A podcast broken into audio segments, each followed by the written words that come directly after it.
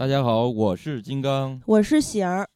这周一六月十九号的时候，我主持了一场映后交流活动，嗯啊，是消失了她的首映礼，其中一场，也就是耳光观影团啊映后的交流。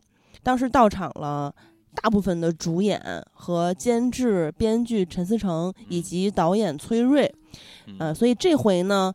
我们就来跟大家分享一下现场的感受啊，因为咱们也去了三十个左右的听友，因为我去主持嘛，所以就有咱们三十个听友的名额是跟耳光观影团合办的啊，听友特别高兴。我记着好像报名的人特别多，是吧？哇塞，观影团。我之前自己参加，或者说咱们去跟耳光合办，也都不止一次，包括以前工作也办过好多场，但是我很少见到有这么火的，就是临时开了三次，三次都满员，然后再开三次，然后瞬间又爆满，然后特别特别的火爆。然后这个片子的首映礼结束了之后，每一场，包括咱们这一场也非常火啊，就都是在网络上疯狂的传播，反正就各种短视频平台吧，啊，以及就这些微博。等等这种社社交网站，大家都喜欢朱一龙。哇塞，朱一龙火到这个程度，我之前是不知道的。我知道他非常的火，但是到这种程度了，顶流程度是不是啊？然后咱们听友都特别喜欢他。关键人家现在是有作品。哎，对，人家有实力，我惊讶不是说他不够格啊，是说这么有实力的演员，竟然能活到这种偶像顶流的程度，啊，我我觉得非常非常厉害。啊，我先介绍一下影片的基本信息啊，这个片子之前六月观影指南的时候提过，这个片子的导演是崔瑞和刘翔，崔瑞呢是二零一九年十一月上映的那个中美合拍片《决战中途岛》的执行制片，刘翔是不速来客的导演。就是范伟、窦骁、张颂文、朱珠等等，他们主演那个片子也是一个悬疑片儿。对啊，然后编剧以及监制是陈思诚，这个大家也非常熟悉了。近年吧，他的监制代表作可能大家更喜欢一些，比如说《误杀》，还有二零二零年《唐人街探案》那个网剧。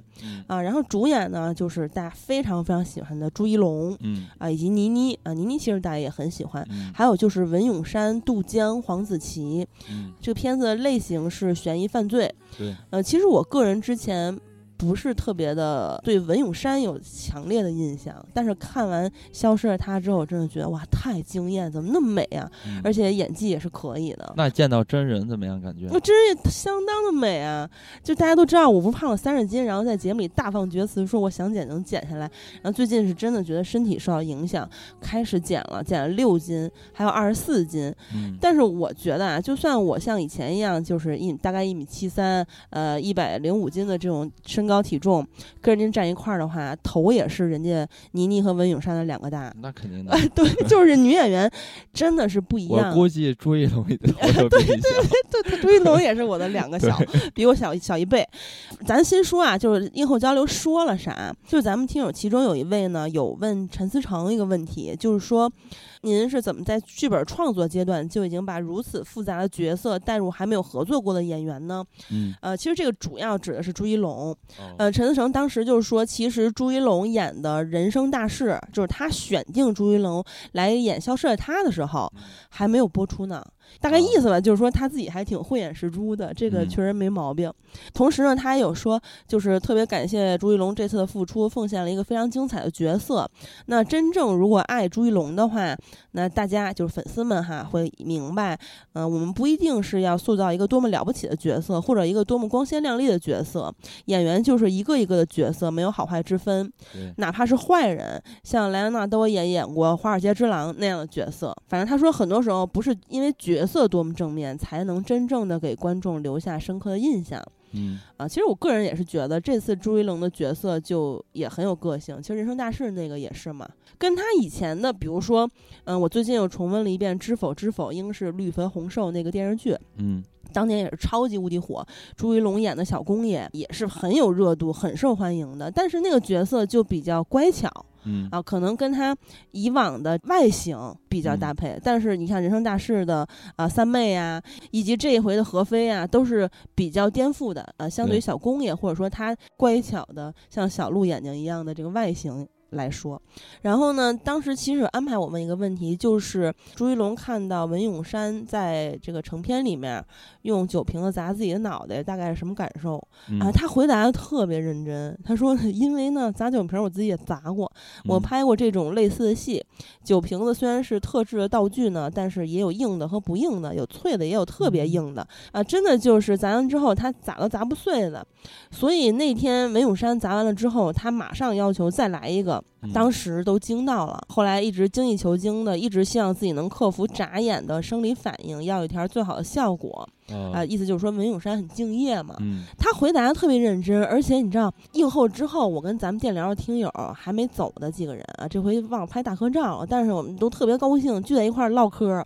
听友们就说：“哎。”你有没有发现，就是你在说话的时候，或者说他回答你问题的时候，他都会特别认真的看着你。嗯，我说真是哎，就你们也 get 不到，因为你知道吗？我跟他挨着站的比较近，我眼神不太好，但是就是这么近，我也看得非常清楚，就是甭管谁说话。他都非常的真挚、简单的看着你，他眼睛里有星星哎，真的，我也没想到我会说出这种丢脸的话。那你看着观察到他的睫毛到底有多长？那他睫毛当然很长，但是你知道，哇塞，那一刻我竟然有点感动，我觉得还挺那个咋说呢，挺露怯的自己。你说咱也不是没见过明星，但是我第一次。特别感动，我想哭，他怎么那么可爱，他怎么那么真挚啊？感觉他是一个小鹿，而且他眼睛里有星星，你懂我感受吗？我大概明白，就是说，在我心里可能算是一个偶像的人，是吧？不不，在我心里他不是偶像，他是实力派演员，嗯，而且很帅，整个人那个精气神儿特别到位。关键就是有拿得出手的作品，这一点谁都没有办法说不好。我个人觉得，反正就是我特别服气，而且又这么真挚。哎呀，我一下也快变成他疯狂粉丝了。后来又问了呃倪妮、文咏珊和黄子琪这三位女演员问题，当然这个有点涉及剧透啊，咱们就不把那个问题和答案在节目里说了。但是我想说，就是女演员真的都非常美。看完之后，耳光观影团以及就是。咱们的听友现场都拍了好多照片儿，然后我看他们那那些照片里面，哎呀，真的都很美，因为离得近嘛。然后我再看到女演员们，呃，当然他们，你跟他们说话的时候，他们也会就是跨过朱一龙和陈思诚，也会。跟你有眼神的交流，也都是很真挚的那种。然后倪妮不是咱们南广校友吗？我现场还插了一句，就说我自己觉得很亲切，因为咱们是南广校友，而且还是同届的，虽然不同系，我就差点说出来你们宿舍那个三哥暗恋倪妮，然后也不敢告白。那暗恋倪妮的人肯定很多的去了。但是这个非常有细节，他不是自己觉得自己失恋了，也不敢告白，然后坐在放山旁边的湖边上喂蚊子，一坐坐一宿吗？哦，还有一个人其实也去了，我也挺喜欢他的。他应该算是网红或者说喜剧演员吧，就是酷酷的疼，当时特逗，因为就是叫台下的嗯咱们的听友说话嘛，就是他们有映后交流的时候可以提问，我就心想。让咱们听友尽量多问几个问题。就酷酷的疼，当时站起来了，我没有认出来。我心想这谁啊？呃，好像也也不是听友。然后怎么自己就站起来了？啊，结果完发现是人家现场交流的嘉宾。当时陈思诚说：“人家好歹也是千万大 V，你怎么给人摁下去了？”因为我以为他会从那个主创的通道从那儿闪现出来。我没想到他在那个台下观众席那儿坐着，然后后来我赶紧戴上眼镜说说对不起对不起，刚才二五眼，然后呃跟人道歉，让人赶紧发言。他真的还挺幽默的，他说我们都是视金钱如粪土的人，黄牛大几千的追着我们要买这个票，真的，你知道黄牛开价开到八千一张票，当然也有听友说啊，说我怎么这么不值钱？为什么黄牛只给我开一千五？反正就最少的也要开到一千五一张。咱们有的听友来的比较早，位置还很好，就是一二排，那你看主创就更清楚嘛。你要是想卖，还真能卖，就至少能卖个六七千的。就是我们当时听友都说哈，我们都是视金钱如粪土的人，啊，然后呢，库阔腾说说，其实我刚进来的时候坐在这儿也有点后悔，毕竟是大几千块钱，但是看完这个电影之后，我只能说太值了，而且这个电影也非常具有教育意义，因为前有秦昊老师带你爬山，后有朱一龙老师带你看海。所爱隔山海，什么什么什么，这我就不能说啊，就是太剧透了。就是他的发言非常逗，然后逗的全场都乐得不行。啊，然后还有就是坐他旁边的是一年一度喜剧大赛，因为他参加是第二季嘛，参加第一季那个三狗直播间里面耍红缨枪的那一位，也就是连线场外记者的时候，在外头爬那个比萨斜塔那哥们儿叫李飞，他也来了。酷酷腾说啊，说现在他没活儿，暂时当酷酷腾的助理。然后陈思诚认出他来说：“哎，这不是耍红缨枪那小伙子吗？”就让他也发了一下言。反正就是他发言之后也肯定表示喜欢这电影呗。然后当时主创还说说让他包场，这既然这么喜欢的话。然后后来他们又一寻思说不行，人家都没工作，让人包场也是不太合适。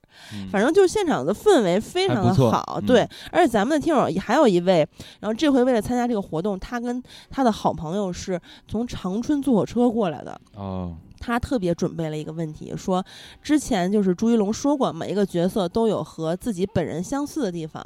那呃，他在这个片子里饰演的何飞嘛，何飞身上有什么和您本人相像的地方吗？当时问完这个，现场的氛围也巨好无比，因为这个何飞这个角色，朱一龙就。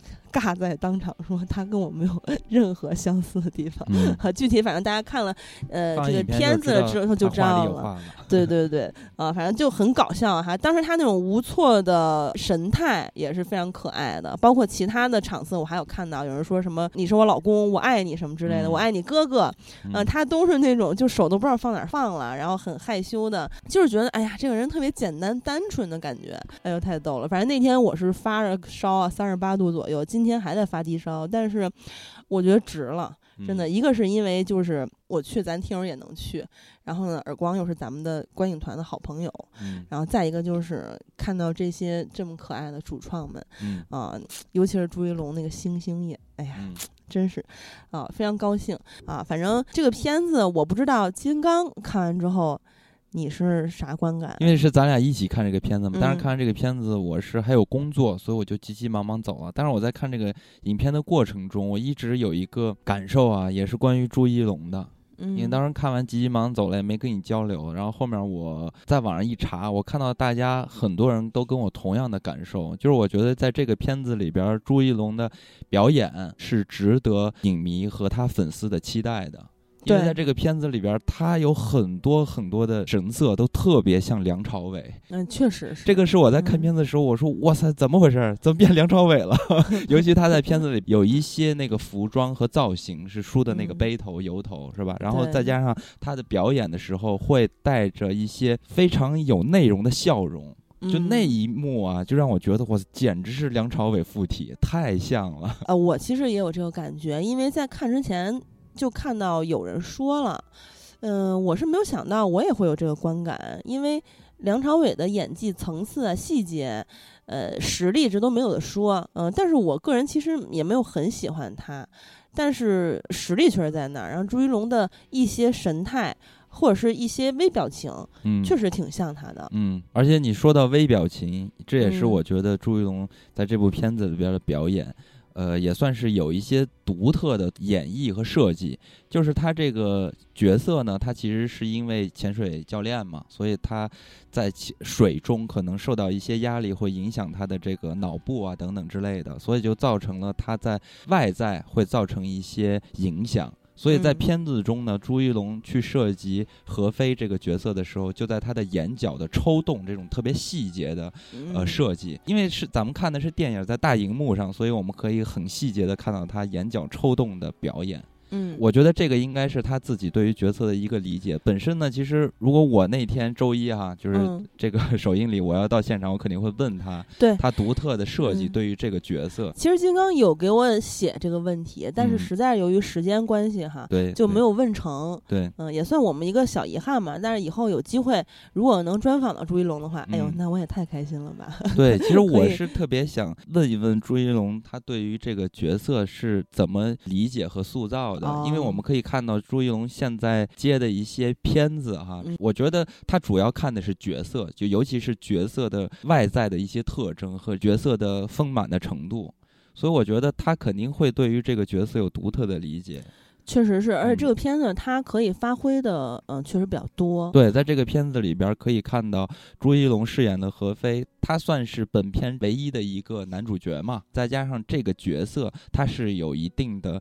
话题性的，所以说它有大量的表演的空间可以去发挥的。我觉得这是本片给我留下的比较深的一个印象。然后还有一个印象呢，就是他很了解中国的观众想要看的东西是什么样的。本身这部影片它其实是一个女性的犯罪悬疑电影。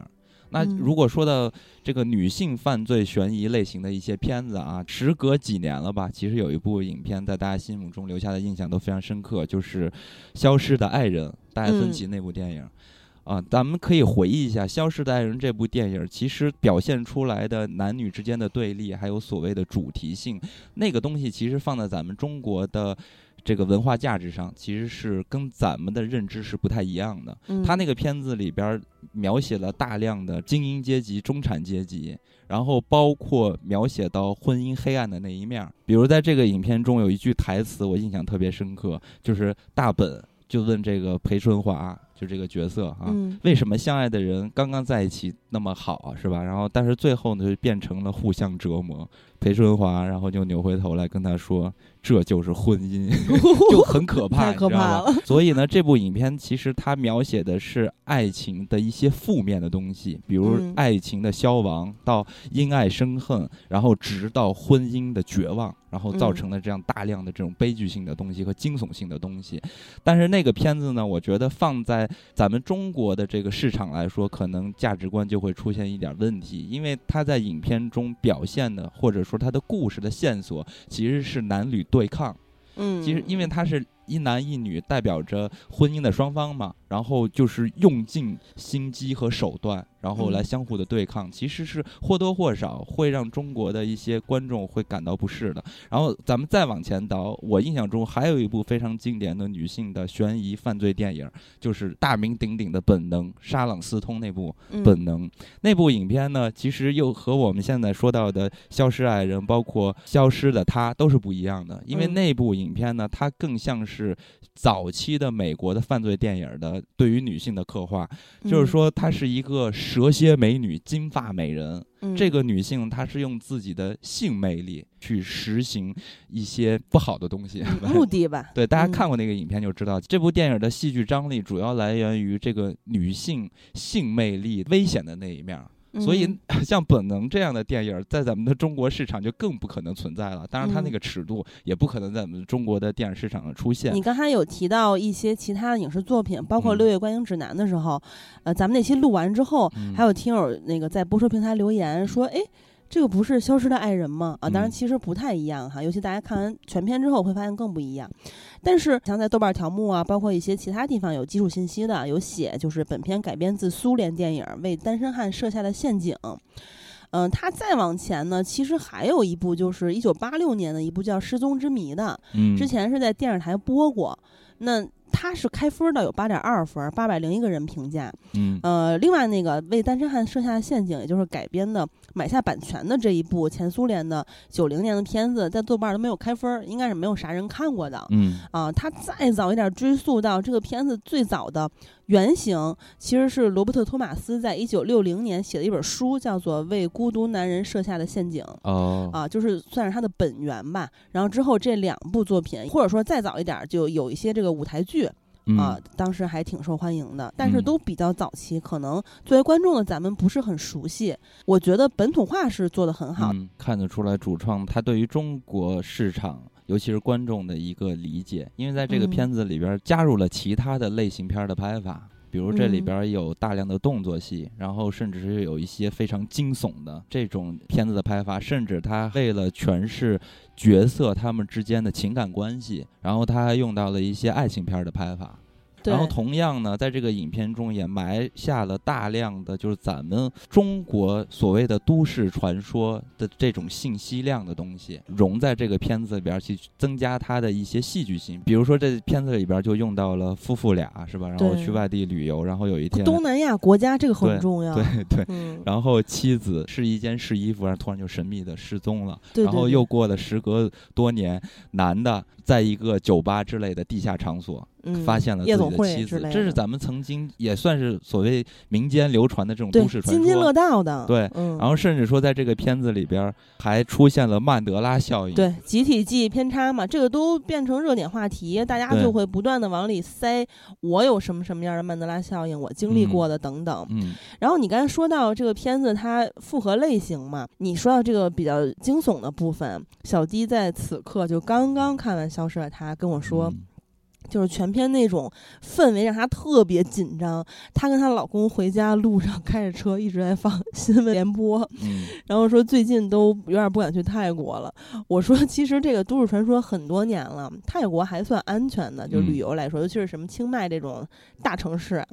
我说你怎么现在这么？胆小，他说我真的胆小如鼠，简直。到家才好一点，路上还在打寒战，啊，说你看完刚看完的时候快吓疯了，全程那些很多那种比较刺激的画面和音乐，看完就起鸡皮疙瘩，觉得好可怕呀。当然，小鸡真的是有点过于胆小，他这个片子没有那么像恐怖片那种惊悚啊，就大家可以放心。如果是同样有点胆小的听友，嗯，但他确实这个悬念或者说他那个氛围做的还不错，嗯，所以才会。让小鸡有这样的观感，新鲜的，刚刚给我分享的。嗯，然后还有一点呢，就是编剧写作的方式，其实也是比较了解。咱们中国的观众，因为咱们现在都很爱看这种很刺激的、反转多的戏剧，所以在这个片子里边也算是重重布局吧。然后在结尾一直有连续性的反转，我我相信观众看到最后的结尾吧，就这种连续的反转，应该会有一些的兴奋感的。对，所以其实，在呃散场我们唠完嗑之后，有一个听友跟我一直在那等打车，车一直没有到，我俩就唠嗑。他说他对陈思诚个人是没有太多喜恶的。啊！但是他觉得陈思诚作为监制真的很聪明，就很知道观众想要看什么。就是他觉得这点还是挺服气的。就陈思诚做监制的悬疑片质量还都不错啊，放在咱们呃大陆的这个环境里来说的话，这个是确实的。但是我觉得它的结尾，咱们这儿不能剧透啊，因为这个剧透的就影响了大家观感的乐趣了。呃，但是结尾可以表现出来它的主题性嘛。然后我觉得它的主题也是符合咱们中国大陆的观众的。因为它还是表现女性的互助和这种女性的友谊之光嘛。说到这个女性的友谊之光，因为今天录制节目其实就咱俩嘛，就我和喜儿，所以正好一男一女搭配，就可以聊一聊关于这个女性的热门的一些话题。有闺蜜情是吗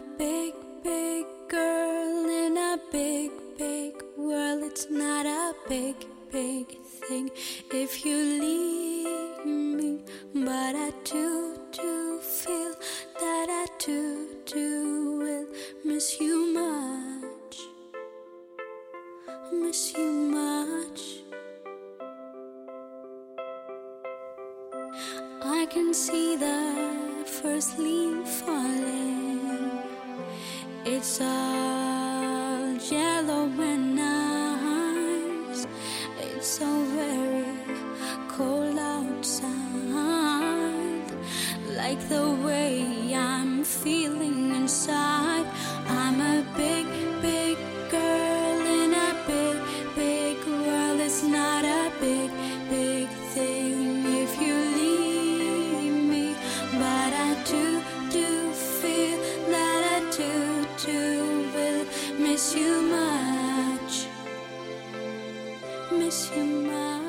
对，因为我觉得对于男性来说啊，就是对于这个女性之间的闺蜜情谊，其实有很多的不理解，甚至可能极端的人还会有一些不好的印象啊？是吗？对啊，呃，就是部分男性可能会觉得说，女性之间是没有友谊的。就简直在瞎说！你现在要 担心你自己有点危险了。不是我说部分人，因为这几年这个所谓的“闺蜜”这个词，其实是有一点被污名化的，就会贴上了一种不好的标签。我觉得这都是拜那些特别不好的电影所。你有没有发现，这也是由于大家的这个价值观？呃，或者说，呃，舆论环境的变化，或者现实发生的变化，导致就是近些年的影视作品的风向也变了，嗯，就是不再搞所谓雌竞，嗯，当然雌竞这个词，包括等等一些下定义的词，我个人作为女性都不太喜欢啊，反正以前你经常会看到一个电影里面。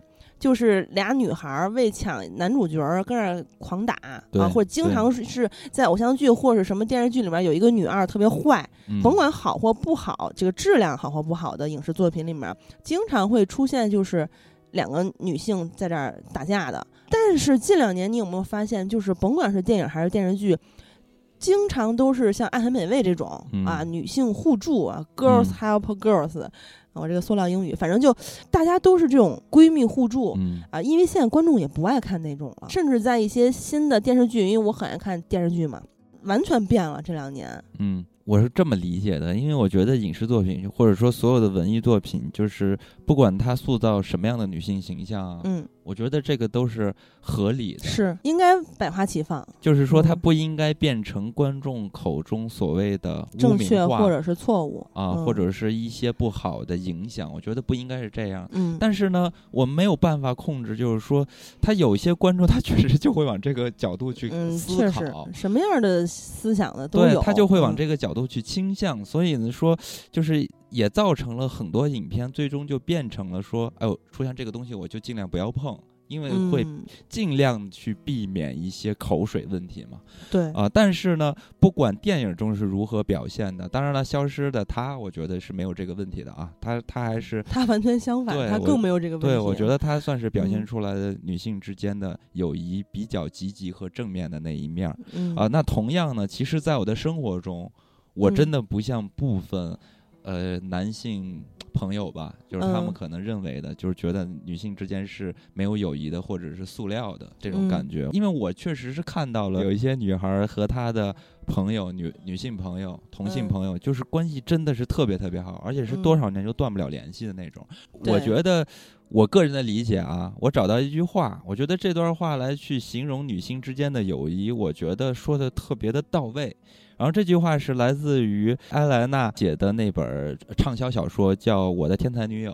啊，这里边有一段话是这么说的：说从小到大，埃莱娜和莉拉都相互的观察，有时候用亲密的方式，有时候躲在暗处。这是女性友谊最有意思的地方。在挣扎不休的生活里，要说女性的本能是什么，可能就是与此同时观察别人。这里既有对别人命运的好奇，又有对自己所经历一切的怀。怀疑这种相互观察可以长出信任、支持、比较、嫉妒，甚至是疏远。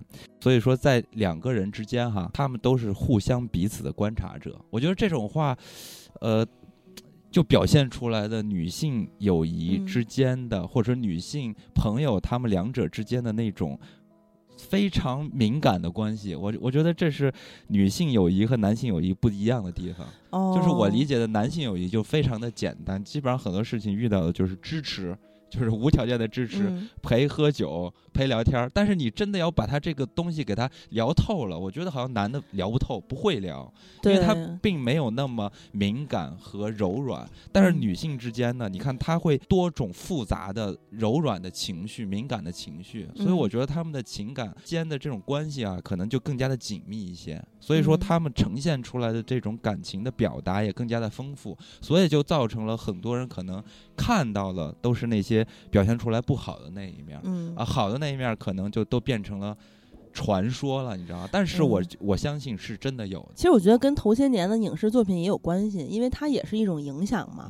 啊，因为一直这种呃好的所谓好的，其实就是健康的呃闺蜜情，一直都是存在的。呃，我觉得确实是，就是我个人的感受啊。比如说你跟绿巨人，也就是小青儿，嗯，你俩这么多年，咱们前两天又刚见。我我今天下午还在整理咱们这十几年来的照片，就是你俩小青儿就跟我说过，说你不会跟他说特别细节你的心理活动。就顶多就是一块喝酒，像你刚才说的，说不了啊，那咋说？就是你不太会分享心事，但小七儿其实还行，但是有很多男的可能像你一样，因为南哥跟他哥们儿他们之间也是这样，会说但不会说太多太多细节。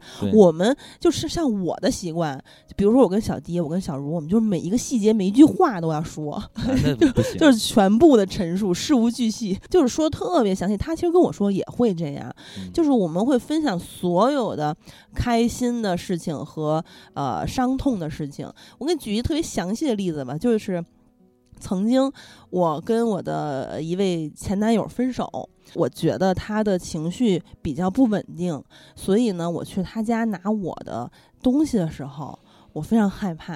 然后小弟就主动说：“我必须得陪你一块儿去。”哇塞，小迪正好，你才知道。然后他就到门口，因为当时那个我的前男友不在家。然后我真的是特别害怕，就吓疯了。其实人家人家也挺好的，就是可能分手的时候大家状态不是太好，嗯嗯，但是反正我自己就心里有一个那个。怎么说压力？嗯，然后他陪我去了，然后我拿的时候他好像外面一直特别紧张，说我给你放分儿，说万一突然回来怎么办？然后我就那赶紧拿，咣咣拿，拿完出来之后，我俩就去那个开开心心的庆祝，吃了一顿晚晚饭。然后拿完之后，你才感到后怕，才想到原来小迪是一个胆小如鼠的人。对 对，不是，但是你知道，就是有时候你会发现一些这个可能胆小如鼠的人，或者是看起来弱不禁风的这种外。外形的人，小弟长得挺可爱的。然后我也有一些朋友，就是比如小茹吧，她瘦干郎似的，特别特别的纤细瘦弱，当然也非常漂亮。反正总之就是，她有时候会爆发出一种力量。比如说，呃，小茹有一个姐们儿啊，她就是那个碰到这个前夫跟她抢房子，但其实是人家女方买的。啊，然后就跟那儿一天天一块儿出谋划策到深夜，然后找帮着找律师，包括小迪也是。我遇到麻烦的时候，我当时在广州呢，然后也是帮我找这个关系，包括问他爸什么的，我还跟他爸一块儿吃过饭。因为我不是也是他伴娘嘛，哎呀，反正就是特别感动，就好多这种事儿。因为你我们什么都会分享，所以当大家遇到困难的时候，也都会一起面对和解决。嗯，包括那个小鸡当时也是跟他有一个前男友分手的时候，我我跟萌姐还有小胖也都说我们一定要陪他去。但但是当时小鸡就说，呃，他觉得他自己可以处理，但是我们就一直在群里问怎么样了，怎么样了，反正很担心，就是事无巨细吧，全都会分享。包括你看他看完这个消失，他的观影感受也马上告诉我。然后每天我跟小鸡、小茹、萌姐等等吧，反正就这些姐妹儿都会 还会发那些什么搞笑视频啊、段子之类的，就其实几乎每天都会交流。然后包括圆圆也是，有一次跟那个男朋友打架。圆圆都过来拉架，大半夜从他们家跟她老公打车过来拉架来，一人管一个。所谓的这个互相麻烦，我觉得你有时候是不是有点怕麻烦小青儿就之类的，就是你的一些哥们儿之类的。反正就是我们好像不太会，但是我不能代表别的女性啊，就是说我跟我的这些女性朋友关系好像不太会怕互相麻烦，因为我们会觉得就是。也不是刻意的啊，就是反正就在这个互相麻烦的过程中，感情越来越深。嗯，然后大家也一起经历过了很多事情，嗯，对于彼此的一切基本上也没有什么秘密，都是了如指掌。嗯，而且其实我个人就是在十几二十多岁的时候，可能身边的男性朋友多一些，但是越长大会越发现。就是女性朋友越来越多，而且留在身边的，嗯，好像更多的现在都是女性朋友了。嗯，就是人长大了之后会发现，你就跟你一起这个共同经历和处理解决事情的，以及就是互相交流心理的状态、情感经历的，就感觉就是同为女性，大家更能互相理解彼此，而且也更能明白哦，我支持或者帮助你，或者说我劝解你的点在哪儿。就是性别，它还是我从来都不觉得它是对立的，或者说好多事儿我不是特别愿意去把它说，哎，这是男性什么怎么样，那是女性怎么样。前两天还有那个听友说，咱们聊漫长季节表现不错，没有打拳什么的。其实我也不是很喜欢打拳这个词儿，就是我当时就说，我不觉得那个剧里面的女性角色不好。然后我还说了几句，就为什么觉得王阳他妈那个角色很好，因为好多时候我觉得他是在一个，比如说那个剧，他是放在大的时代背景下，他好多这个人物状态是不分男女的。但是你要说回这个友情来说的话，我觉得还是不太一样的，就是跟哥们儿和姐们儿的相处还是不太一样的。嗯，反正就是你刚才念的那个，我没有特别特别多的共情，就是但是我跟朋友的状态大概是这样的。嗯。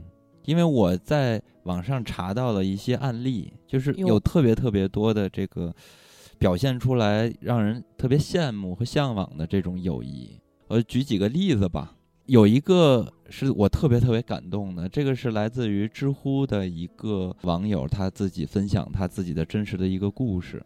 哎，是你录节目之前说你差点看哭的那个。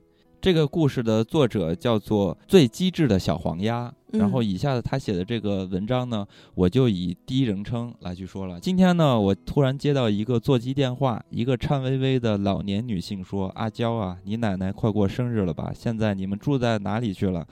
呃，这个时候我才想起来，奶奶的确是快到生日了。最好的闺蜜可能就是我奶奶和王姨奶奶了吧？就是如果说有人问我什么是闺蜜的话，我肯定会这么回答她的。她们小时候的故事我是无从考证的，但是呢，我有印象的时候开始，她们总是形影不离的。其实她们看起来一点都不搭，就是我的奶奶呢是又瘦又高，但王姨奶奶呢就是。呃，胖胖的，矮矮的。记得我小时候走在他们后面，就突然笑着对他们俩说：“你们好像一个十啊，就是一和零，就很形 象。”然后性格的话呢，我的奶奶是精明又强势的女强人，本人呢还姓刁，啊，所以显得就更加的刻薄了一些。但是王姨奶奶和身材一样，就非常柔软，柔软的像一个棉花。我的奶奶可能算是一个人生的赢家。大学生又是工程师，做到了大国企的一把手，雷厉风行，男下属都怕她。她的老公也是特别温和的包容着她。嗯，就是他爷爷是吧？他爷爷对。然后奶奶呢有两个儿子，工作也体面，孙女孙子双全，这四世同堂，多开心！连娘家婆家的亲戚都把我的奶奶，哎，就当为整个家族的大家长。这个王姨奶奶呢，却跟我奶奶这个条件。完全不一样。相反啊，王姨奶奶呢，父母走得早，唯一的幼弟下乡都没有回来，中年呢又丧偶，也没有孩子。呃，倒是有不少的亲戚住在同一个城市，但是呢，坑他的亲戚比帮他的亲戚多。有啊，就是一生吧，就是非常孤孤单单的王姨奶奶，晚年还被一个电信诈骗，就失去了很多的血汗钱。嗯，可是上天可能也是公平的。我的奶奶呢，很早就失去了行动能力，但是王姨奶奶呢，却腿脚灵便，腰不疼，腿不酸，爬七楼从来不费劲。她做的饭呢，手艺非常好，尤其是他自己独家的秘方，就是叫做什么王氏西红柿鸡蛋馅儿的饺子，堪称一绝。于是呢，王姨奶奶总是挎着她自己的小篮子，里边装满了水果蔬菜，小盒子装着热腾腾的饺子，一扭一扭的上七楼来看望我的奶奶。女孩子的友谊通常都是以八卦为系的。啊，就是那个代人可能也都是一样的，就是说到了我的奶奶和王姨奶奶他们在一起呢，相处的方式聊什么呢？就是天天聊这些八卦，聊一些哪个老头又和哪个老太太跳舞，就 搞黄昏恋了，是吧？然后甚至说也有一些不幸的，就是他们的老伙伴们又有谁就慢慢的去世了啊啊，就都是这些事情。但是呢，他们俩也常常呢，因为。呃，一言不合，一些片儿汤话就吵起架来了，互相觉得对方都对自己不够真诚，啊，但是过不了多久呢，他们又莫名其妙的和好了。记得看过小猪佩奇也有一个片段，就说这个小猪佩奇和小羊苏西吵架了，然后就发誓说再也不理彼此了。嗯，但是没过多久，两个人又变成好朋友了，因为他们发现。除了比对方，除了彼此，他们就没有其他更好的朋友了，所以他们就只能又和好了，就跟他的奶奶和王姨奶奶的这种关系是一样的。哦。但是再后来啊，我的奶奶身体就每况愈下，不太能记得清楚事情了，忘记了很多人。王姨奶奶在这段时间却来的更加的勤了。一遍一遍地对奶奶讲他们年轻时候的故事，一口一口地喂她吃自己做的王氏的饺子。嗯，奶奶有时候也会笑，有时候也会不耐烦地喊叫，有时呢也会跟着王姨奶奶一起唱唱歌，哼一哼那些他们可能两个人经常听的那些音乐吧。但更多的时候，我的奶奶都是懵懂地望着窗外，就这么熬过一天又一天。啊，渐渐呢，我的奶奶甚至忘记了我在国外上学的堂弟，也把我爸的名字叫成了我叔的名字，又把我妈叫成了她早年病逝的小女儿的乳名。但是奶奶呢，还是一直记着我。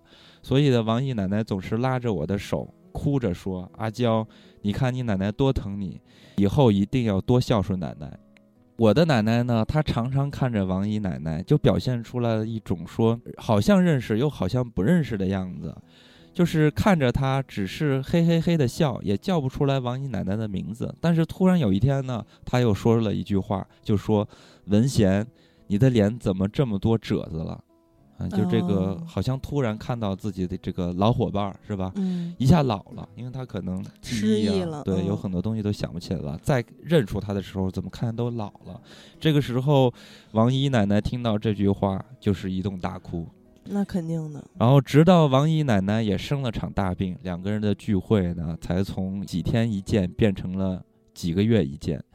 然后我自己的爹妈呢，甚至都照不过我奶奶了。那么其实王姨奶奶其实也有点儿就是顾不上，顾不上了。所以呢，王姨奶奶就找到了自己比较可靠的侄女儿，照顾她的晚年。那刚开始呢，我爹还会打电话问候问候，但是。呃，也不知道从什么时候开始吧，这个联系慢慢就中断了，因为大家可能就离得远了嘛，就中断了。后来呢，这个老房子的七楼确实是对老人来说不太方便，所以就搬了家。因为奶奶家的经济条件好，自己的名下就有电梯房，买在了我叔叔家的对门。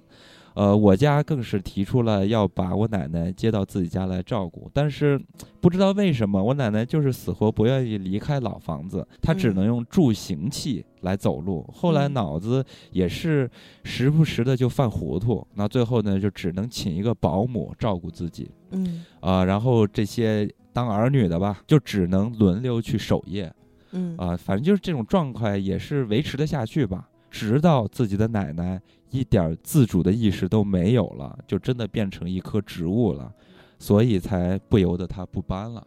等于说，奶奶和王姨奶奶大家都不在一起了，离的就真的是物理的距离就拉开了。嗯，奶奶的弥留之际呢，我曾接到过王姨奶奶的电话，王姨奶奶就问我说：“阿娇啊，你奶奶是不是搬家了？我在湖北路敲了半天门都没人开，就是他们的老房子。”啊，然后接着说，你奶奶的手机也停机了，我都好久没有跟她取得联系了。我也是不停的翻电话本儿什么什么的，才翻到了你的电话。然后当时呢，我也是正在忙碌，就告诉了她，其实新家已经搬到了某某地方，她也不知道是哪里，就说奶奶不知道是哪里，然后就把手机拿给了奶奶。但是此时的奶奶就是已经植物了嘛。也都忘记了，完全忘记了这个王姨奶奶了。我也只好上前，只能安慰两句，说：“呃，您等过几天，我去接您过来看看自己的奶奶吧。”那通电话呢是二零一六年的夏天，但是我没有遵守约定。奶奶去世的时候，王姨奶奶身体不好。其实后面作者有解释，其实那个时候王姨奶奶也是得了一个癌症。哦。然后后面呢，我的父亲和王姨奶奶的侄女就商量。要不要把自己奶奶去世这件事情告诉王姨奶奶？但是因为考虑到这个身体，还有家里的这么多就是人离世啊等等的事情都照顾不过来了，所以大家都决定就先不要告诉王姨奶奶了。那从此之后呢，大家都各忙各的啊，似乎也都忘记了有这么一个老人的存在，也就是王姨奶奶。然后啊，就过了两年，到了二零一八年的，就是写这篇小文章的当下。作者就接着说，我又接到了老人家的电话，就是文章一开始的这通电话。然后作者就说，我在为难的这种感觉中吧，情感中吧，就告诉了王姨奶奶说，其实我的奶奶在一七年就已经去世了。然后这个时候，电话那边王姨奶奶就突然没声了。然后过了一会儿，那边电话就传出来哭声，哭的就跟一个孩子一样。然后王姨奶奶就接着说：“我可能就是来人间受罪的，命又长又硬。”然后作者就非常不好意思的说：“那您现在还在以前的地方住吗？呃，我要不要抽时间过去看看您？”呃，然后王姨奶奶就叹了口气说：“不用了，什么时候去扫墓带上我吧。你奶奶昨天做梦告诉我，她想吃西红柿鸡蛋馅儿的饺子了，就是王姨奶奶做的饺子。”其实说到这儿，这个电话就结束了。但是后面呢，作者呢其实就解释了一下王姨奶奶和自己的奶奶他们之间曾经的一些过去吧，也是表现出来他们姐妹俩之间的这个情谊。作者呢就说说只记得曾经嘛，王姨奶奶那段时间不是被电信诈骗骗光了好多钱嘛，也是哭得昏天黑地的。但是我奶奶还是不停的骂他。虽然在骂他呢，但是最后还是给王姨奶奶办了一张卡，然后送这个王姨奶奶下楼的时候，王姨奶奶就把这个卡又塞给了作者，塞给了我，然后作者就连忙跟王姨奶奶就推辞道：“他意思说就是我奶奶送给您的是吧？你就拿着吧，收下吧，对，就是收着吧，收着吧。”王姨奶奶那个时候眼睛亮闪闪的，就和我说：“说钱我不能要，因为我要和你奶奶做一辈子的朋友。”哎，所以我觉得这是两个老人之间的闺蜜情。他们可能因为作者出生比他们小很多年嘛，所以并不知道他们小时候是怎么相处的。但是我们可以看到他们的结尾，他们是相互陪伴啊一辈子。哎呀，虽然现在金刚在故作坚强，但是他我在读的时候也 哽咽了多次。大家听到这个完整的，其实我已经 哽咽了很多次。我们这段还录了好几次。哎呦，现在鼻音又更重。哎，这个真的太感人，因为这个就像上期咱们录闪电侠说的，就是你其实没有办法感同身受的，因为你没有经历过人家那个漫长的人生，而且你没有人家这么多年、几十年，直到去世的这种。呃，闺蜜情或者说友情的积累，但是就带入到自己想一想啊，因为我其实很羡慕，是不是？那肯定是羡慕，就是反正默默的想过很多次。大家老了，好朋友还能在一起，是吧？哎，对对对，就比如说那个前两天我跟萌姐、小胖就是拉 拉练小分队，完一块儿吃饭什么的，就会聊到养老，因为现在咱们也三十多岁，虽然说像。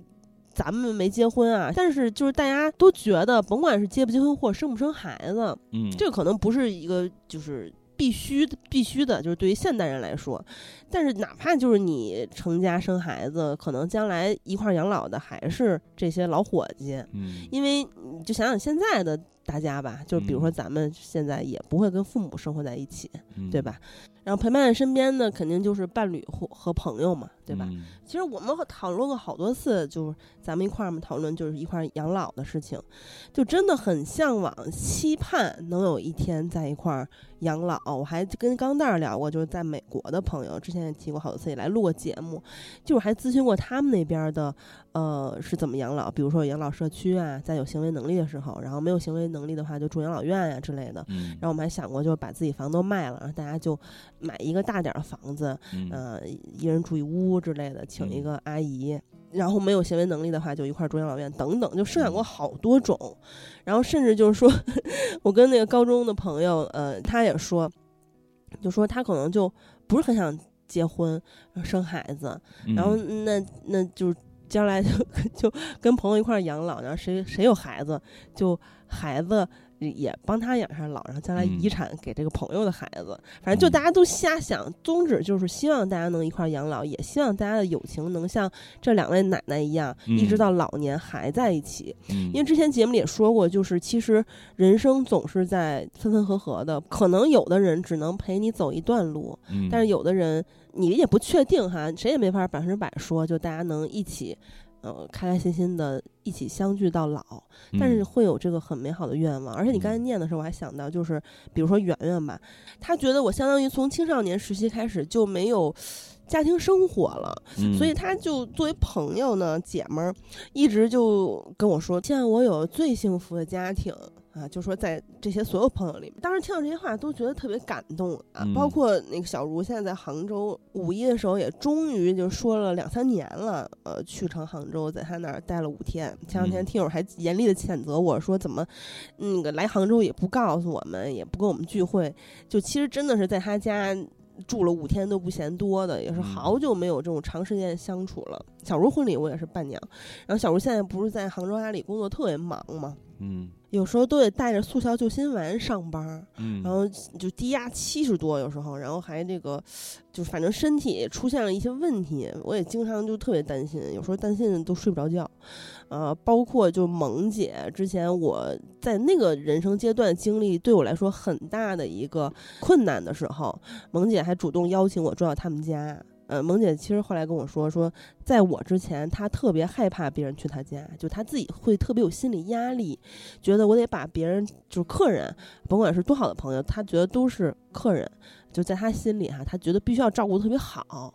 啊，而且他的家必须收拾一尘不染，反正就是他自己会有一些心理压力。但是，就自从我去住了一周还是多长时间，反正就不短的时间，然后他就这个心理压力也没有了。然后之后就也邀请大家去他家做客什么的，开心的聚会。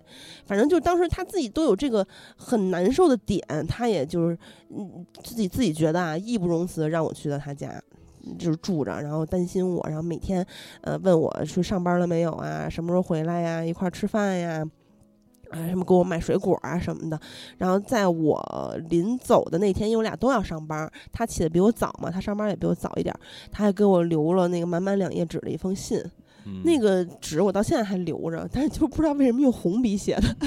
反正，哎呦，很感人。像我自己呢，我我能付出的就是就时间了。反正就是朋友，甭管有什么事儿的话，也可能像之前小弟录节目时候说的，就是甭管是谁，我都会，嗯，拿出就是现在正在干的事儿，我也可以放下。哪怕是节目这件事儿，其实对我来说，对我现在的生活来说是最重要的。节目甚至我都能放下，然后去。嗯，跟朋友去陪着聊天呀，然后或者是跑出去聊到深夜呀，帮他们解决一些问题呀什么的。因为，因因为我在朋友里面有时候也像这个呃知知心姐姐一样，就反正就大家都是这样一个互相的呃帮助的状态和陪伴的状态。其实虽然更多的时候你生活中没有那么多大事儿。啊，可能更多的时候是像，嗯，我跟小胖萌姐这个状态，就是吃喝玩乐啊，包括跟小弟逛街购物，跟小茹聊聊什么这个人生观、价值观，跟跟圆圆一块儿就是，呃，去密室啊，什么什么等等。但是，就是难免有事儿的时候，大家就会马上就站出来啊，挺身而出。也像文咏珊在那个映后交流的时候说的，就是甭管自己遇到什么事情，啊，闺蜜都是第一个。跑出来，冲出来，挡在我面前的人，嗯啊，所以，哎呀，你这故事挑的太好了，我现在还没过劲儿呢。我这还有一个，因为你刚才就说到了，可能，呃，大家去设想的说，就可能未来没有婚姻啊这种情况，其实也有这么一个故事。我觉得他们之间的那个相处的模式也挺好的，甚至说他们两个人都已经参与到彼此的生活中了。然后这个作者呢叫喜欢下雨，我还是按照。我的第一人称啊，我以我来去讲这个故事吧。他又说，前段时间的一天晚上，大概十一点多了，我女儿呢睡着了，但是又一直哼哼哼哼的就醒了，然后说自己的耳朵疼。那我第一时间的反应呢，就是打给我的闺蜜。然后因为我的闺蜜呢是幼儿园的老师，小孩子各方面都懂一些，啊，所以呢，我闺蜜接起电话。之后呢，就说说，呃，之前她班里有一也有一个女生是这样的，就突然说自己耳朵疼，所以她推测可能是中耳炎，但是他又觉得说这没事儿，都是小事儿。我班里边那个女女生呢，下午接走了，第二天就在上学了，其实就给她宽心嘛。但是也接着说，但还是咱们要赶紧去医院看一下，因为看晚了不行。我的闺蜜就赶紧，呃，下楼开车，然后就告诉我去西门等她。嗯，看起来他们俩住的也很近哈。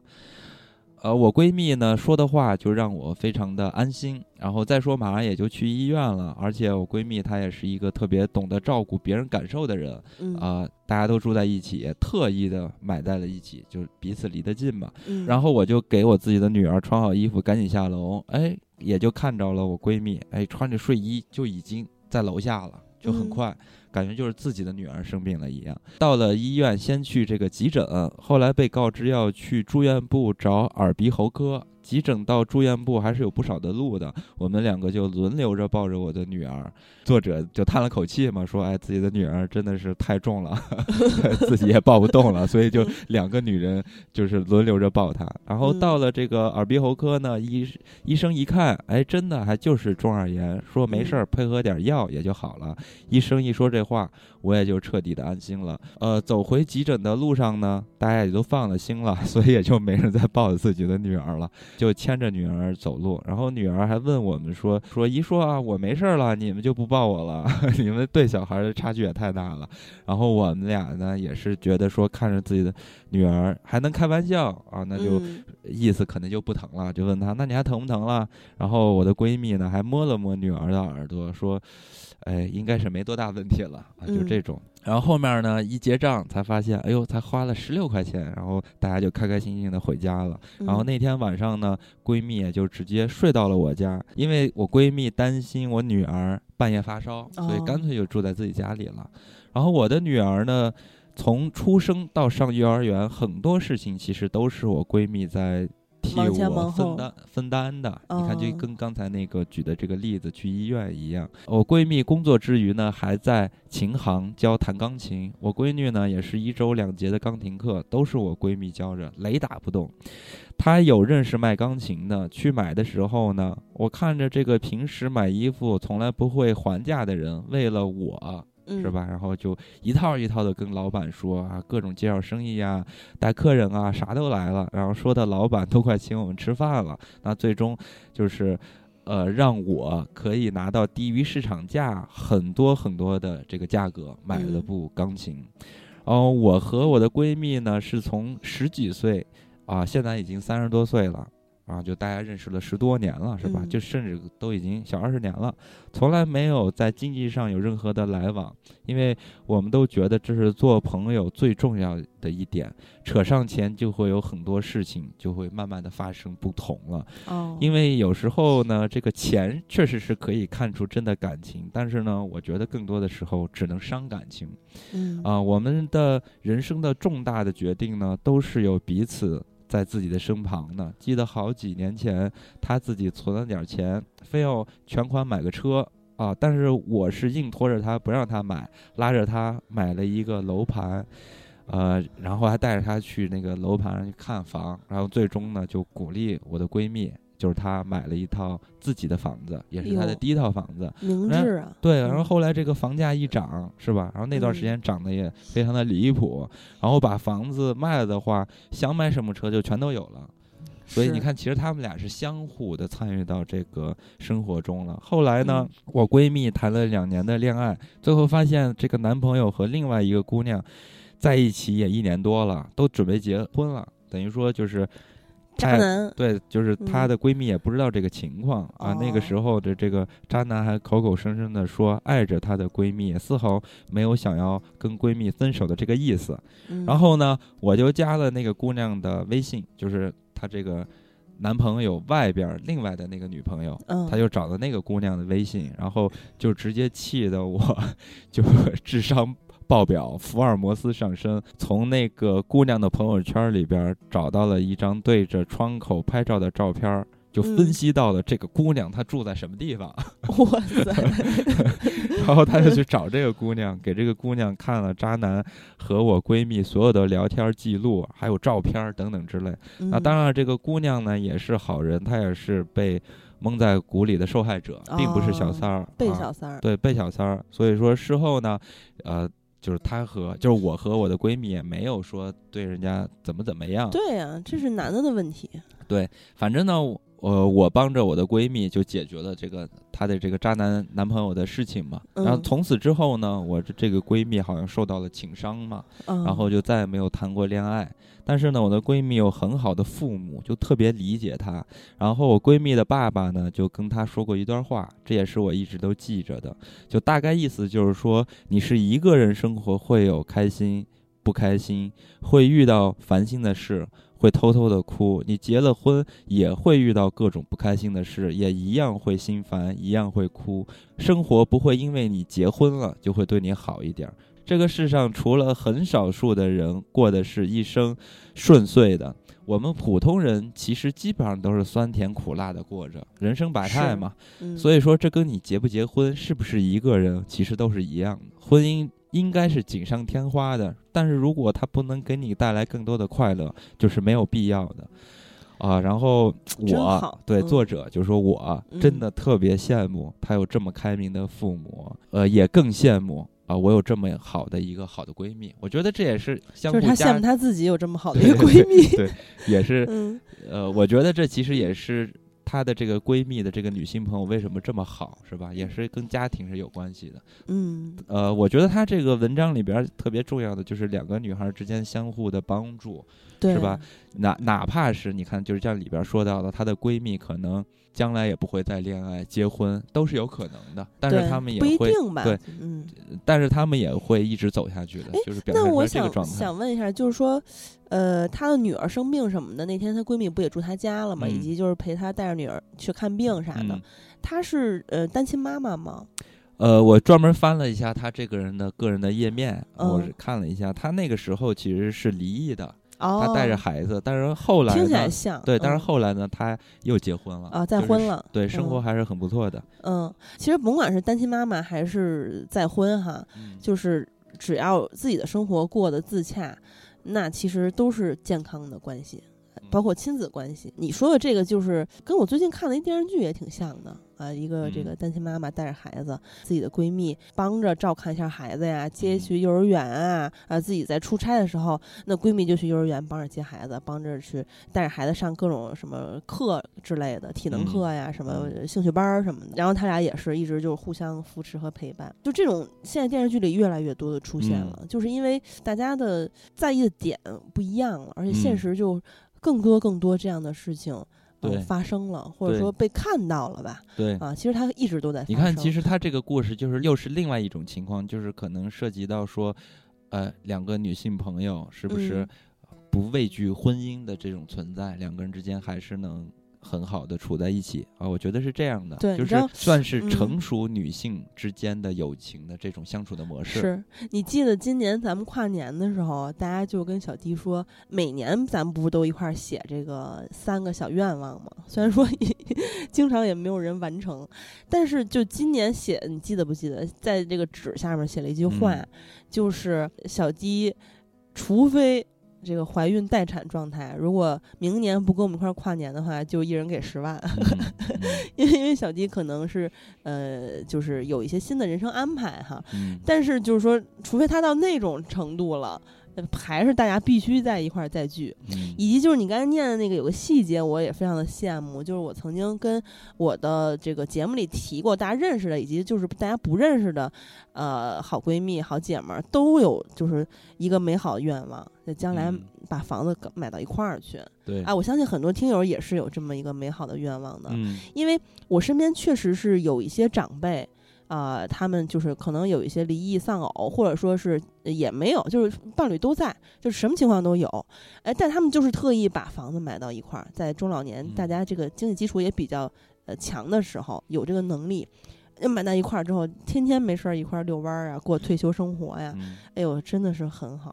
嗯嗯。然后咱们接着往下看，还有一个呢，就是算是比较年轻的闺蜜之间她们的相互模式，但是这个故事就。更加的极端一些，就是老中青是吧？对，我是要给大家去展现一下不一样的这个人和不一样的年龄了、岁数呀，还有环境下他们之间的女性的友谊是什么样的？用心了。对，那这个作者的名字叫做春天的春花朵的花啊，他其实也表现了真正的。极端条件下的女性之间的互助，哦，呃，这个我还是以我的第一人称来说讲这个故事，就是说我的家里呢，因为疫情那段时间，哎，就造成了家里这个资金情况有一些问题啊，生意呢造成了破产等等之类的这种非常严重的情况，资金链断裂，三角债还有高利贷，欠欠债高达八位数，八位数掰指头都算不过来有多少钱，百万级别是吧？不止，比较多，哦，千万级别啊！那段时间呢，我的爸爸被追债追到抑郁了，都，我们都迫不得已就搬家了。然后我自己也不敢告诉别人，怕牵连别人嘛。然后只能心想呢，就是说等慢慢情况好起来，缓一缓啊，先躲一躲。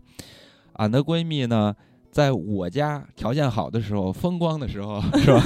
从来没有图过我什么东西，是吧？但是呢，但是我这回呢，不告而别，大家都以为我出国了，除了我的闺蜜，没有人知道我在陌生的城市隐姓埋名的生活着，只有她的闺蜜知道这件事情。嗯，也可以看得出来，其实在这段时间，呃，之前咱们可以看得出来，就是他们俩关系非常好。那家庭变故。他们俩的关系又是什么样的呢？咱们接着往下说。然后这段时间呢，我就不说联系什么人了，嗯我甚至都跟闺蜜都说了，说咱们就先别联系了，因为追债的人呢是不择手段。假如知道咱俩有来往，让他知道你，可能对你也不太好，确实是。对，就是这是出于我的想法，但是我的闺蜜呢却说我不怕，你也要相信我呀。啊，后来这个欠银行的钱也还不上了，抵押的房子也被收回了，还上了那个征信的黑名单啊！我就说我在新的城市根本就不敢用真实的身份，结果呢，我闺蜜说你用我的呀，然后随后呢，我就收到了各种她的隐私的材料，就等于说我在另外一个城市，呃，假装自己就是我的闺蜜。啊，假装我此时变成了她，嗯，啊，然后我还跟我的闺蜜，其实很感动嘛，但是也还是跟我的闺蜜就说，你可别这么对我毫无保留，你的银行卡密码我可全都知道了。嗯，我的闺蜜说，谁叫你打羽毛球打得比我好呢？其实呢，我和我的闺蜜就是打羽毛球认识的，然后当时呢是在高中那会儿，我们两个人都都打打羽毛球打得很菜，但是相互呢。呃，一点都不嫌弃对方菜什么的，还是两个人还非常的惺惺相惜，可能因为都菜吧。对，啊，然后呢，两个人还能接上来打个五六个回合，就非常开心了，然后开开心心就是蹦蹦跳跳的，呃，玩半天啊。后面呢，我和我闺蜜呢，就是。就这么认识的，然后慢慢的就越来越好，可能感觉两个人性格都比较相似哈。嗯，性格应该都挺好的。对，我的闺蜜呢，她是不管什么时候都在保护着我的自尊心。我的性格呢是比较乖张的，一生的臭脾气，可能家里条件好是吧？得理不饶人。但是我的闺蜜呢，就是很温柔，是泡在爱里长大的，她总是，呃，柔柔的笑着迁就我。呃，不过经过此事啊，人性，我的人性的丑陋的一面全都出来了。我也看明白了，自己当时确实是不够强大，自尊其实算个屁呀！看看我现在落的这 这番田地。但是我的闺蜜呢，人家你看，我有钱的时候，人家哎不背；我落魄的时候，人家不抗，还对我这样。啊，当年呢，在一起还特别保护的自尊心，哎，搞得我特别的，是吧？让我真的认识到我自己的一些不足啊。通过我闺蜜也是看到了，我应该如何变一个更好的人。嗯，多好！嗯，我的闺蜜呢，她是不管什么时候都会对我有求必应的。我的闺蜜其实是一个很怕麻烦的人，近期呢又要为了进体制忙着笔试面试，啊，但她从来没有耽误过我的任何事情，真的是理着自己生活的一团乱麻，还要轻轻的来拥抱着我。文笔也可以啊，她还不停的给我打气，让我保持不愿蝇营狗苟的傲气，让我保持永怀善意的清澈的明朗。他用自己真诚慢慢融化我对这个世道的不信任。他说：“你别灰心，找到自己的优势，做什么我都支持你。”哎，我从我的闺蜜身上真的学会了如何做一个自信、洒脱、温柔、稳重、感恩的人。她是我的真闺蜜。然后后续呢，这作者还接着往下写说。呃，后来我终于回来了，就回到他们原来这个城市了。嗯，我原本以为我可能再也不会回来了，已经不习惯这里了，不习惯以前的社交圈了。听到自己的名字呢，反而都是迟钝的。因为她一直用她闺蜜的那个名字 身份嘛，然后在异乡名正言顺的隐藏埋命的那么生活着，然后最后呢，我回来这个地方，我闺蜜立马就把我带到了自己的家里边。我曾经呢还跟闺蜜说不要跟任何人说我们在联系，所以说我闺蜜就没有告诉任何人，等于说就是除了她闺蜜根本不知道，没人知道她回来。那此时的，呃，闺蜜把我带回了家里边，闺蜜的妈妈。哇塞！一下就惊呆了，说：“哇塞，你都失踪两年了，你终于出来了。”然后就拉着我的手说：“说就说我的闺蜜，她女儿说，当年啊，多么多么想我，多么多么想我，天天跟我念叨你。但是后来不知道为什么突然就不念了啊！我和我闺蜜相视一笑，为什么呢？就是因为那个闺蜜知道我出去了，而且用的身份啊都互相换了，所以说闺蜜就不会再念叨我的那些事儿了，因为她知道我没有问题了。”但是他妈什么全都不知道这件事情，好像就是像他们俩的一个小秘密一样。然后后面呢，我就和闺蜜的妈妈说了说家里的当年的那个情况。我家发生这个变故的时候，也确实看到了一些世态炎凉，大家都是。避之而唯恐不及的那种状态嘛。但是闺蜜的妈妈就是表现出来非常的大度开明啊，然后就说没有关系，大家谁都会遇到困难的嘛，能帮一把就帮一把，慢慢的也就变好了。所以呢，我自己也心想说，我终于知道我闺蜜的善良是来自于哪儿了啊，可能就是遗传于她妈妈。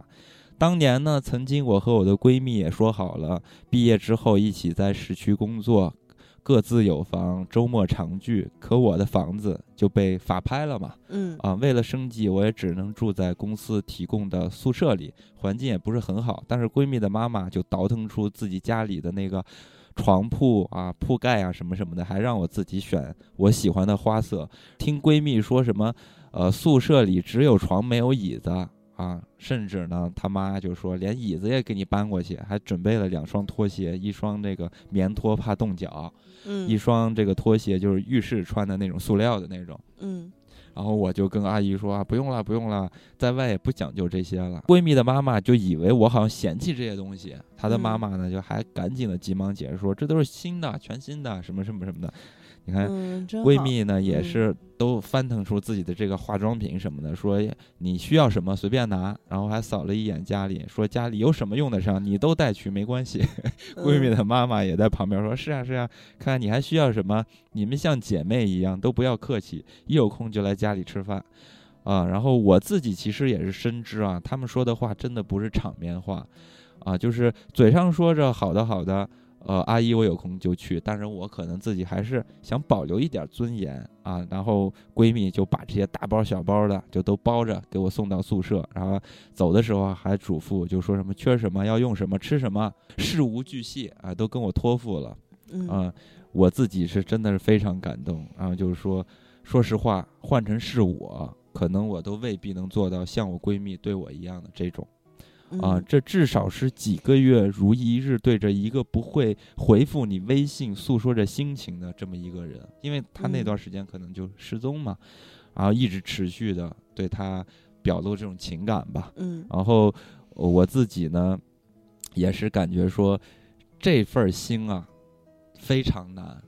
是不是？这真的是不是一般常人能做得出来？然后也自己觉得我自己何德何能，能拥有一个这样的闺蜜，简直是太幸运了，可以这样一直被治愈着啊！我觉得这个故事，呃，就算是他们这种年轻人之间的这种非常非常坚定和勇敢的。啊，这种持续的为爱发电的这种患难见真情，对对，我觉得感觉这种年轻人之间的情感又是另外一种。对，它确实是一个极端情况，这就让我想起我高中那几个朋友，就是大家，嗯，节目里之前好像也说过，都是破碎家庭，甚至有一个女孩，就是她跟这个作者有点像，家里条件非常非常好，父亲是做大生意的，但是呢，染上了不好的恶习，就是吸毒。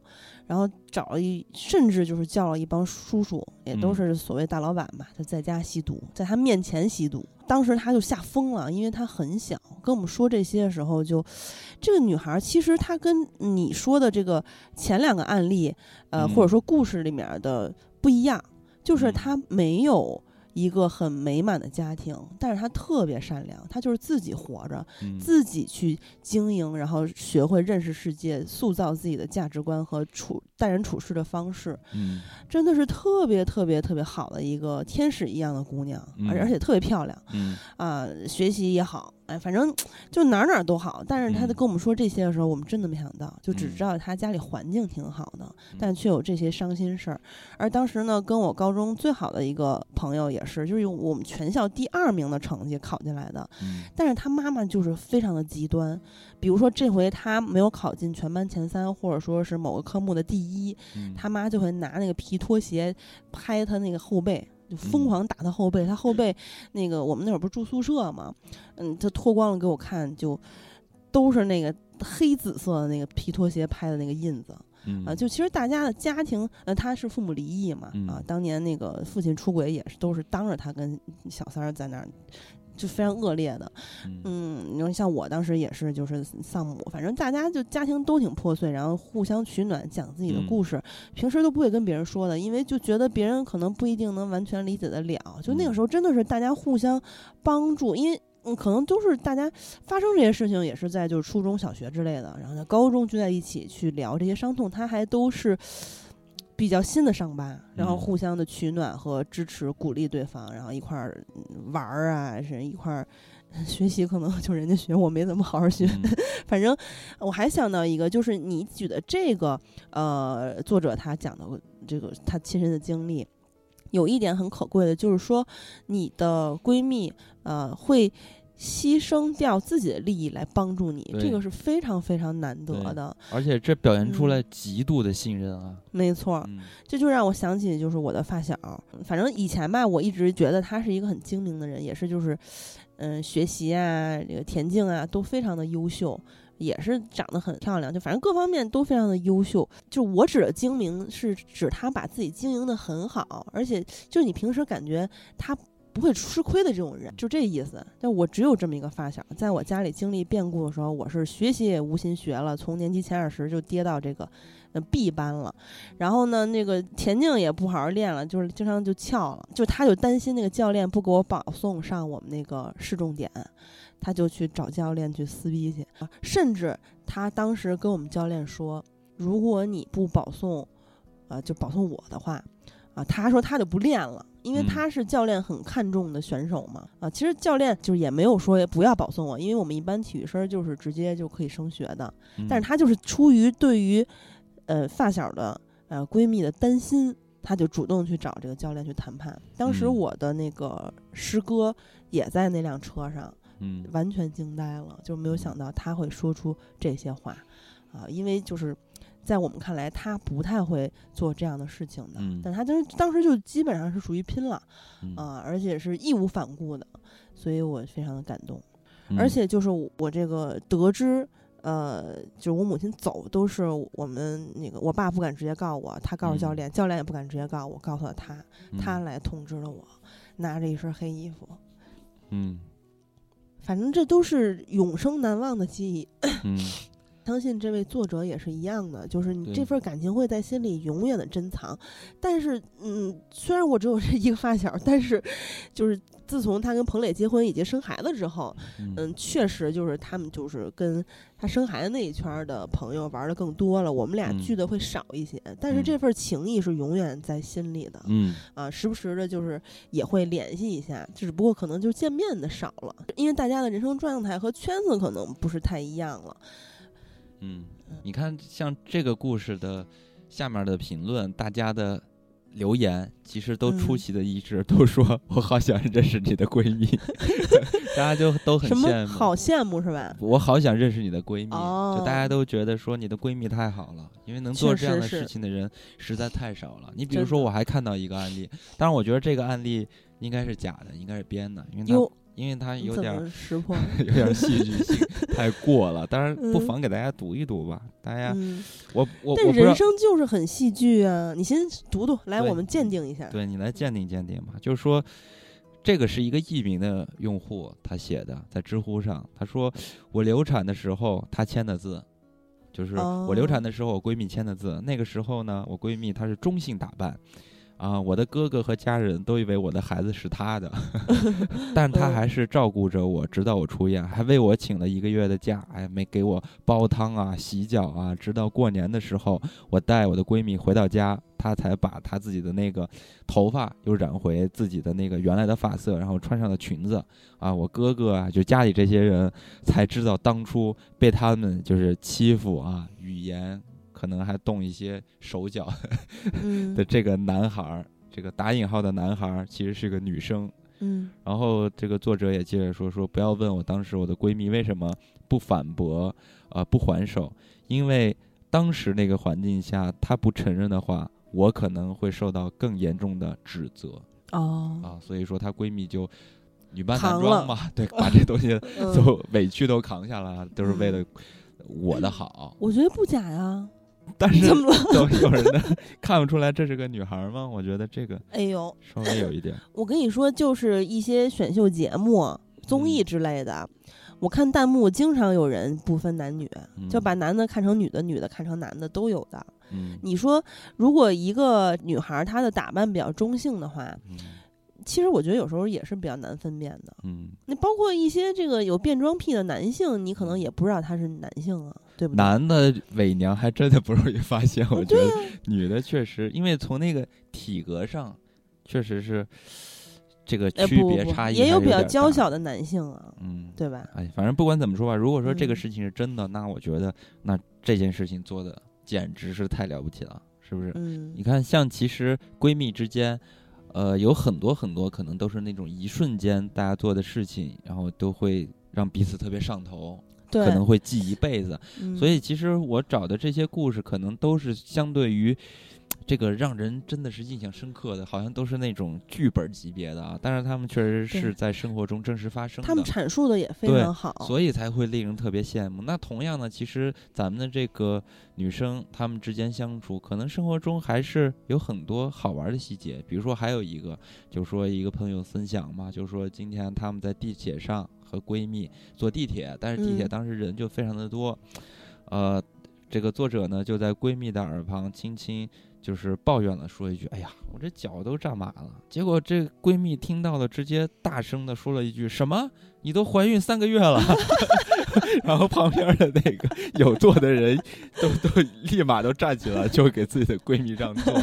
就是真聪明，对，我觉得就是可能有很多哎这种瞬间是这、嗯是类似于就是反应这种特别快，挺逗的，对对，就是这种生活中小的细节，也不会说真的嗯遇上多大的事儿，但是从这种小的细节，你可以感觉到一个人真的非常的关心你，对吧？所以说，嗯我觉得女性友谊之间，她们的闪光点，可能对于咱们这种平淡的生活来说的话，可能嗯都是这种一瞬间的，对吧？准确说就是藏在生活中的细节吧。对对，但是呢，个人可能生活都不是一帆风顺的，可能嗯到你真的遇到那个坎儿的时候，你才能发现你身边居然这么幸运，拥有这样的闺蜜，然后相嗯互的帮助、共度难关等等之类的。其实，呃，我相信每一个女性的身边都会有一个这样的好朋友的。